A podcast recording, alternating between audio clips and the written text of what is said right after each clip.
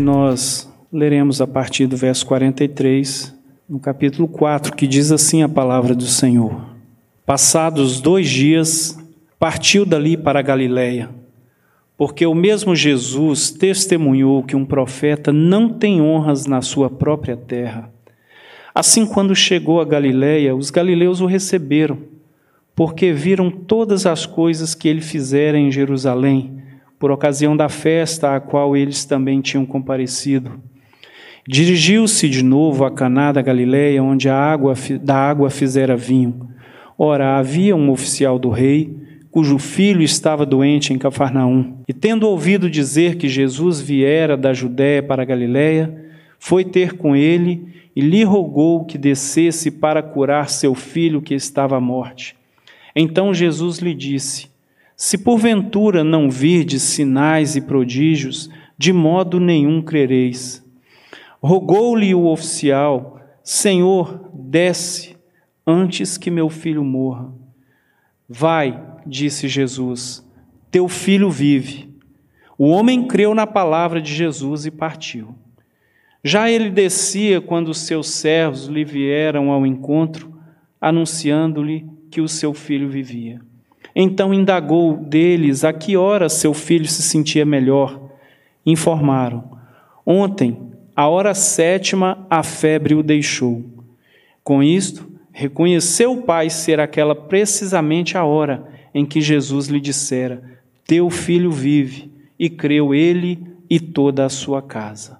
E foi este o segundo sinal que fez Jesus depois de vir da Judéia para a Galiléia. Louvado seja o nome do nosso Deus. Senhor, nós te agradecemos mais uma vez, te benzemos pela oportunidade, meu Senhor, de estarmos na tua casa. Ó Senhor, como é bom estar na tua presença. Como é bom, Senhor, poder ouvir a tua voz, ouvir o Senhor nos falar pelas orações, pelos louvores, pela palavra. Senhor, nós somos verdadeiramente um povo privilegiado. E nós rendemos aqui toda a nossa gratidão e o nosso louvor a Ti, pedindo a Deus que agora o Senhor possa também falar mais uma vez pela Tua santa e gloriosa palavra. Que não seja, ó Deus, o Teu Filho aqui a falar, mas o Teu Santo Espírito falando através dos meus lábios, ó Deus, que tudo seja para a honra e para a glória do Teu nome, em nome de Jesus. Amém. Glórias a Deus.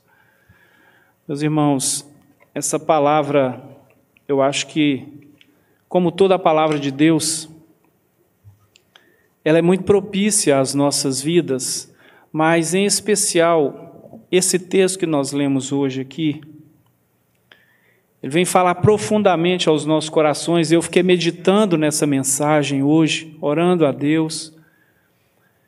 E a gente vê como é maravilhoso o cuidado do Senhor e como a palavra de Deus ela é viva. Aquilo que Deus operou lá no passado, mais de dois mil anos atrás, a palavra permanece viva, inerrante, e o Senhor permanece operando em nosso meio da mesma maneira, com o mesmo amor, com a mesma misericórdia. Apesar de nós não merecermos, de sermos imperfeitos, a passagem que antecedeu esse texto que nós lemos aqui nos diz sobre um diálogo que Jesus travou ali com a mulher samaritana pertencia a um povo onde os judeus com eles não se comunicavam. Mas Jesus não se importou com aquela situação, ele tinha um projeto na vida dessa mulher e na vida de muitos ali em Samaria. Então ele vai até aquele local, ele começa a dialogar com aquela mulher, ele se apresenta como Senhor e Salvador àquela mulher, e a palavra nos diz que ela creu nas palavras de Jesus, louvado seja o nome do Senhor. Ela creu na sua palavra. E ela ficou tão satisfeita que ela saiu dali, foi ao encontro de outros ali na cidade de Samaria, anunciar o que Jesus falou sobre a vida dela. Compartilhar as bênçãos que ela tinha recebido do Senhor naquele momento. Talvez aquela mulher não tivesse mais expectativa e esperança para a sua vida, a forma dissoluta como ela vivia. Mas o Senhor alcançou aquele coração e ela testemunhou do milagre da bênção que Deus havia operado em sua vida. Apesar de não ser um milagre físico, mas um milagre espiritual. E a palavra nos diz que outros homens, outras pessoas vieram, eles creram no testemunho dessa mulher E eles vieram até Jesus também para ouvir as palavras do Senhor. E a Bíblia nos diz que eles convidaram o Senhor para ficar ali com eles. E Jesus passou mais dois dias com aquele povo ali. E passados esses dois dias, então Jesus vem para Nazaré e desce para Galiléia. E o verso 44 nos diz assim que porque o mesmo Jesus testemunhou que um profeta não tem honras na sua própria terra, e é justamente em Nazaré onde Jesus não operou muitos milagres, mas não é porque o Senhor não queria. Ele não operou milagres porque aquele povo ali não creu não deu valor à pessoa do Senhor Jesus em saber que o Filho de Deus estava bem ali diante dos seus olhos. Talvez tivessem se acostumado com Jesus, que desde criança foi ali criado, filho de carpinteiro, um homem simples, e eles não deram crédito às palavras do Senhor Jesus. Então, em razão da incredulidade deles, o Senhor não realizou muitos milagres. Em razão da falta de fé daquelas pessoas, Jesus não realizou milagre na vida deles ou no meio deles. Lá em Mateus capítulo 13, versos 57 e 58, eu até pediria um dos irmãos, seja em casa, que estiver nos assistindo, ou aqui mesmo no templo, que puderem ler Mateus capítulo 13, versos 57 e 58, para que nós entendamos bem o que acabamos de falar aqui.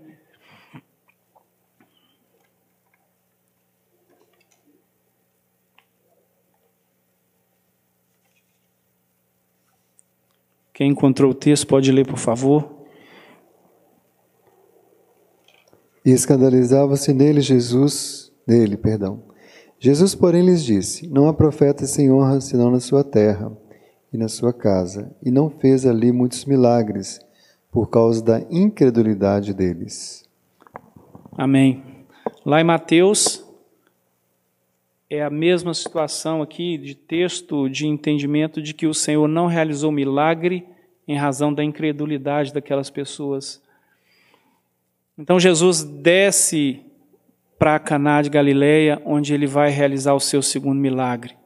Realizou o primeiro milagre, é quando foi a época das bodas ali de Caná da Galileia, naquele casamento onde o Senhor transformou água em vinho.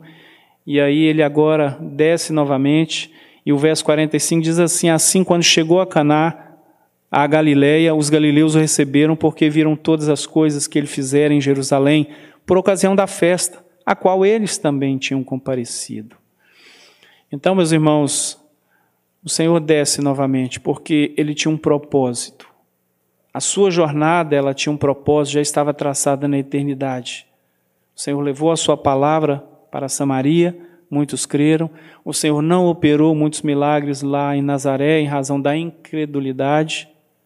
Alguns creem, outros não creem, mas Jesus ele tem um plano e esse plano é perfeito e ele vai perseguir esse plano até que se concretize para a glória de Deus Pai.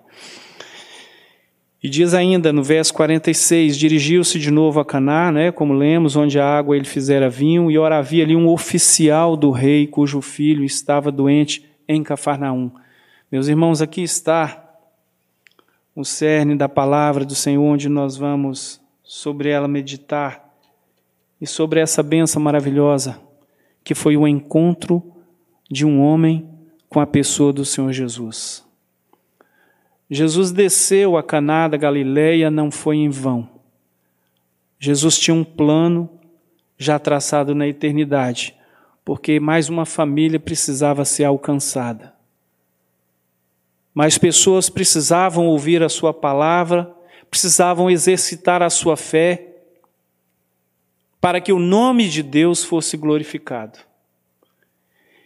Então, quando esse homem ele ouve falar, ele ouve falar que Jesus ele estava vindo da Judéia para a Galiléia, ele foi ter com Jesus e logo rogou que descesse para curar seu filho que estava à morte.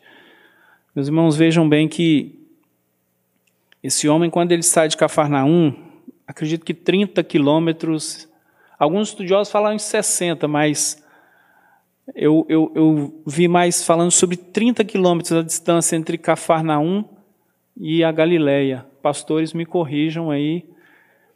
É, é, é, eu, eu fiz alguns estudos aí, a maioria falando que em torno de 30 quilômetros. Imagina os irmãos andar 30 quilômetros, não eram essas estradas boas, não era de carro, onde nós né, hoje temos vários recursos tecnológicos e, e numa situação bem mais favorável. Mas esse homem, que era um oficial do rei, ele sabendo que Jesus viria, ele não perdeu tempo. Ele saiu dali e foi em direção à pessoa do Senhor Jesus para rogar, para suplicar, para se humilhar diante de Jesus e pedir socorro para o seu filho, porque o filho dele estava à beira da morte. E quando ele roga a Jesus, Jesus fala assim: Olha, se porventura não vir de sinais e prodígios, de modo nenhum crereis. Muitas vezes nós podemos achar que Jesus foi duro com as palavras ali. Mas não, meus irmãos, o Senhor Jesus, ele, ele testa a nossa fé, porque Ele quer saber qual é o nosso verdadeiro interesse. Se é simplesmente no milagre, ou se o nosso interesse está focado naquele que faz o milagre.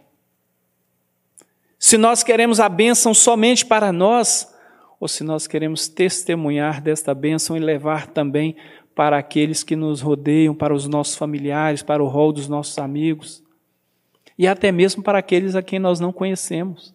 Porque a partir do momento que nós temos uma experiência com Jesus, nós não podemos nos calar. Nós não somos mais a, a mesma pessoa. A partir do dia que cada um de nós aqui, que cada um dos irmãos que estão em casa, teve um encontro com Jesus, eu tenho certeza absoluta que sua vida não foi mais a mesma. A minha vida não foi mais a mesma. Jesus tocou profundamente nos nossos corações. O Senhor Jesus nos livrou da morte e nos trouxe para a vida eterna. Louvado seja o seu nome. E foi esse então o intento desse homem, desse oficial do rei, que, no afã de ver o seu filho curado, se desprendeu de tudo aquilo que ele tinha porque era um homem, a gente imagina, por ser oficial do rei, no caso aqui o rei Herodes Antipas, né? o tetrarca da Galileia, era um homem que estava ali desfrutando do melhor, de uma condição social boa, aprazível, mas no momento que o seu filho adoeceu, não teve rei Herodes, não teve amigo, não teve dinheiro, não teve ninguém que pudesse resolver o problema do seu filho. Não teve dinheiro nenhum que pudesse resolver, mas ele buscou socorro naquele que era o verdadeiro Deus, aquele que verdadeiramente poderia resolver a sua situação, que poderia mudar um quadro de morte para a vida, porque onde Jesus passa, meus irmãos, a morte sai de perto. A morte não resiste, porque ele venceu a morte. Jesus venceu a morte. E esse homem então não se importou quando Jesus fala que ele, se ele, ele só creria se visse um milagre. Ele novamente suplicou, porque o intento dele era rogar a Deus, era rogar a Jesus, era suplicar ao Senhor Jesus. Não lhe importava mais nada a não ser se humilhar e suplicar a Jesus para que curasse o seu filho, era o seu bem maior, era a sua herança podemos nós pensar por nós mesmos, né? Aqueles que têm filhos, o que você não faria pelo seu filho? O que eu não faria pelas minhas filhas? E a gente sempre conversa lá em casa. E eu falo, se possível for, se preciso for, eu, eu darei a minha vida pelas minhas filhas. E eu tenho certeza que é o que todos nós faremos aqui. Porque nós tivemos uma experiência com o Senhor Jesus Cristo, e tudo que for preciso para levar a salvação, para levar a palavra de Deus, nós também faremos. Jesus então disse a esse homem: né, Vai, teu filho vive.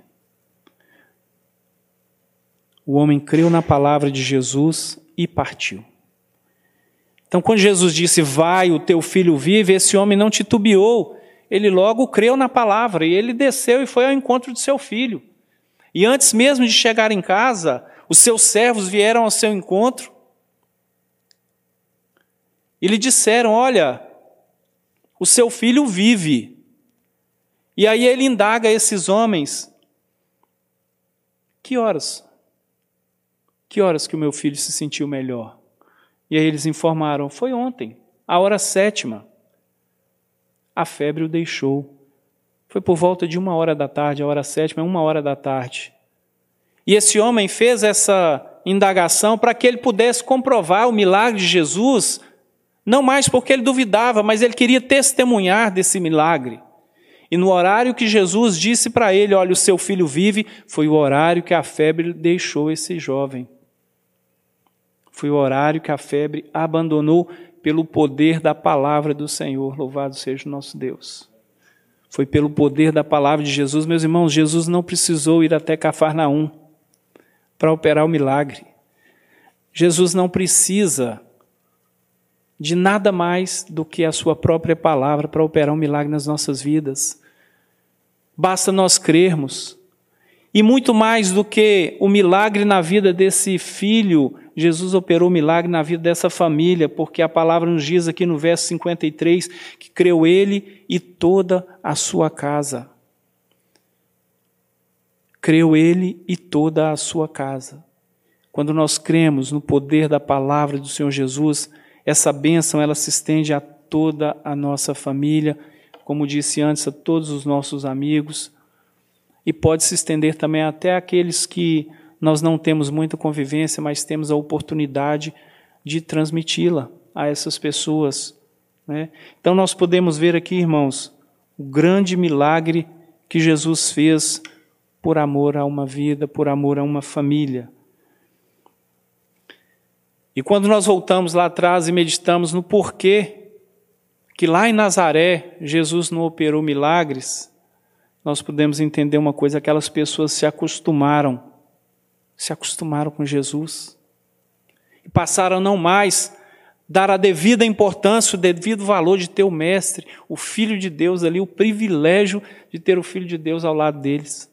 Se acostumaram, não é? Porque Jesus era um homem simples, Jesus não veio da forma como os judeus esperavam, um grande rei, né, materialmente falando, mas ele veio como um homem simples. E o fato de muitas vezes as pessoas se acostumarem com Jesus, isso nos deixa preocupados, nos deixa triste até.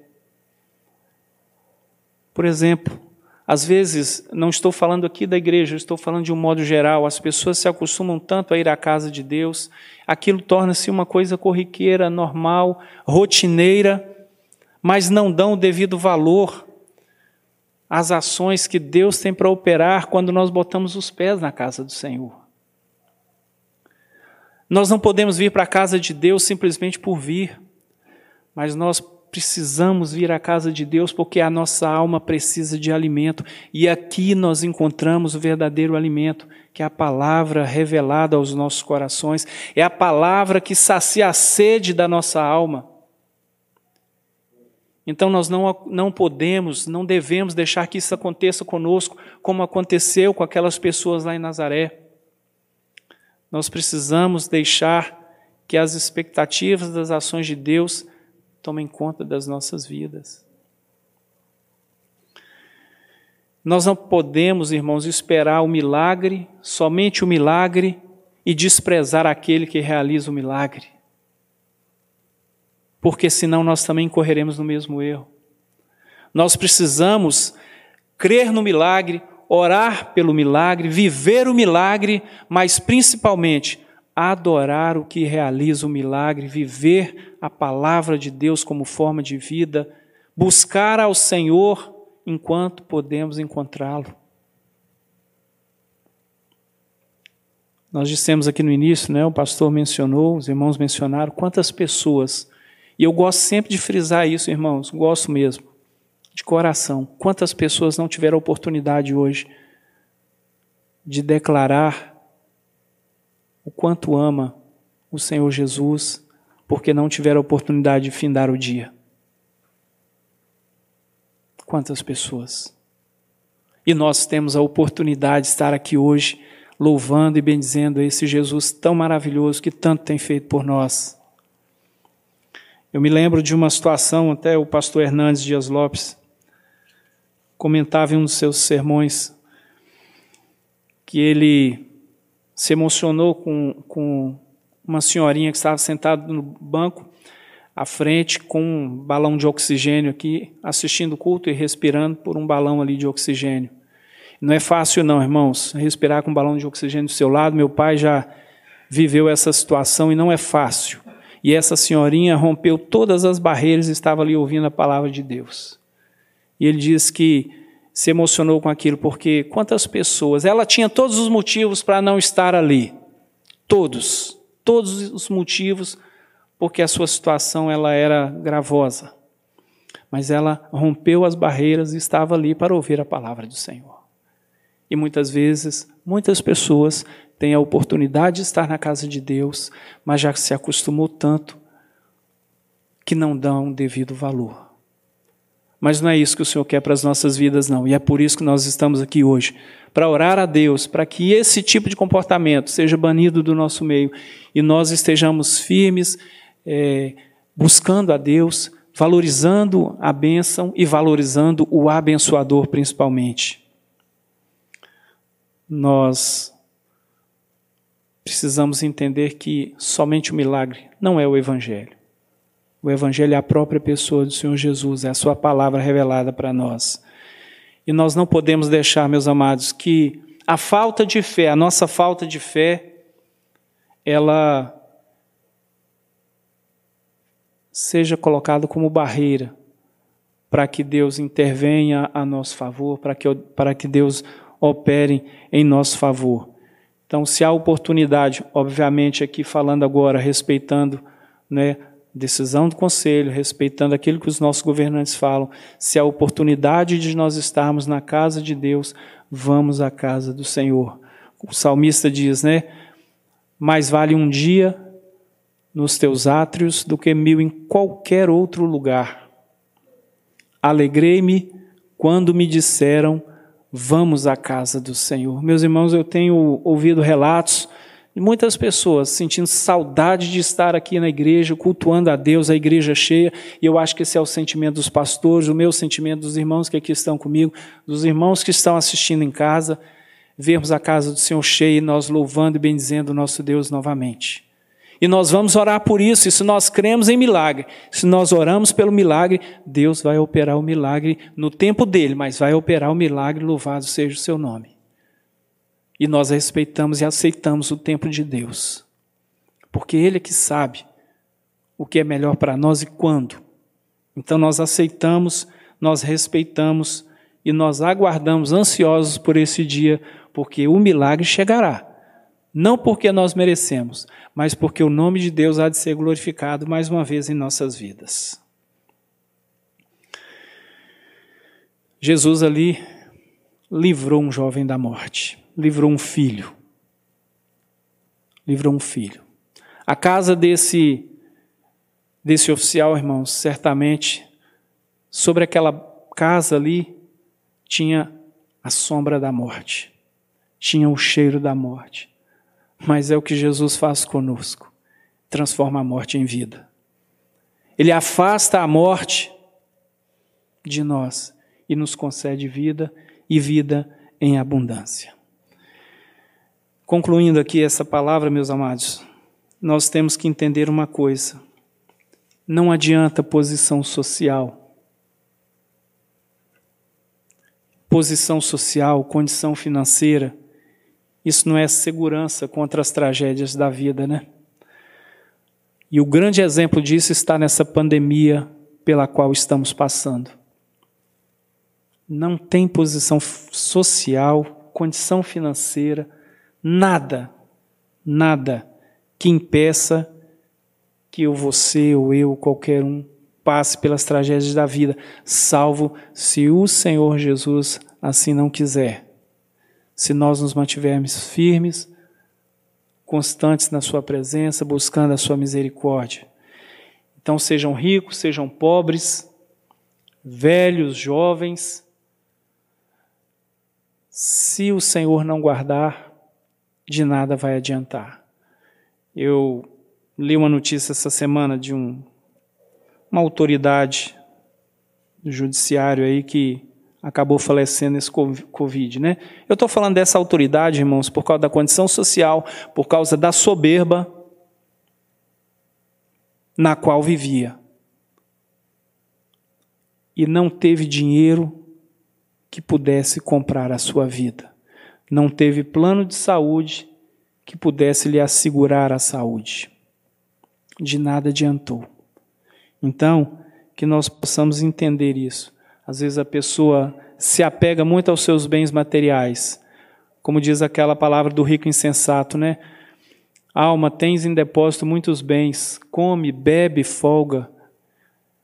Louco, esta noite pedirão a sua alma o que tens preparado, para quem será? Então é motivo de nós refletirmos na palavra de Deus, na importância que tem nós estarmos aos pés do Senhor, não confiar nos bens, não confiar no material, no dinheiro, mas confiar naquele que é o dono da nossa fé, que é o autor e consumador da nossa fé que é o dono das nossas vidas. E nós podemos entender então, irmãos, que por mais que nós vejamos a situação atual, por mais que nós vejamos as pessoas, algumas sendo levadas, outras sofrendo, nós precisamos entender que é a vontade de Deus e ela é soberana né? Mas cada dia que nós abrimos os nossos olhos, nós devemos fazer aquela oração que o salmista fez, né? Eu me deitei e dormi. Acordei porque o Senhor me sustentou. É motivo de gratidão. Então, se você tem oportunidade de participar da reunião de oração, participe. Se você tem oportunidade de vir ao culto, venha. Se você tem oportunidade de evangelizar, evangelize. Se você tem oportunidade de orar por uma pessoa, um ente querido, um familiar, ore. Porque a bênção de Jesus, ela é extensiva a todos nós. É extensiva aos nossos familiares. Eu não sei qual é a situação que cada um dos irmãos, os que aqui estão ou que estão em casa, podem estar passando nessa noite. Mas uma coisa eu te digo: esse mesmo Jesus que curou o filho desse oficial é o Jesus que está pronto a operar um milagre na sua vida e na minha vida. Louvado seja o nome do Senhor.